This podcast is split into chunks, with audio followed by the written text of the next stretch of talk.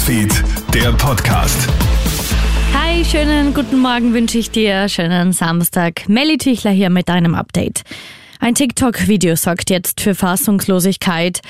Jetzt kommt ein weiteres schockierendes Detail im Mordfall der zwölfjährigen Luise aus Deutschland ans Tageslicht. Eine der beiden Schülerinnen im Alter von 12 und 13 Jahren, die die Tat gestanden haben, postet nur wenige Stunden nach der Tat ein Video auf Social Media. Dabei tanzt und albert sie sorglos vor der Kamera herum, als wäre nichts passiert. Mittlerweile sind die Accounts gesperrt. Luise ist ja mit Messerstichen getötet und am Sonntag in einem Waldstück in der deutschen Stadt Freudenburg gefunden worden. Über mögliche Motive möchte sich die Polizei nicht weiter äußern.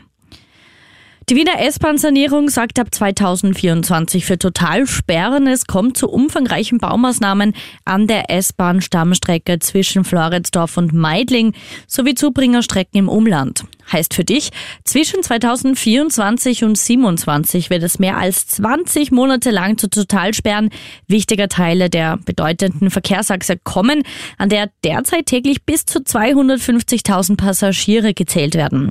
Die ÖBB und Wiener Linien wollen umfangreichen Ersatzverkehr anbieten, etwa die U-Bahn-Takte verdichten.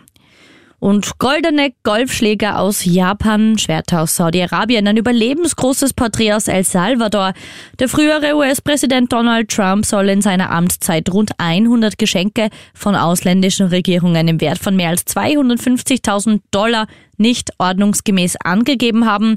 Es stellt sich jetzt die Frage, ob die Geschenke dazu gedient hätten, Trumps Außenpolitik zu beeinflussen. Krone Hits, Newsfeed, der Podcast.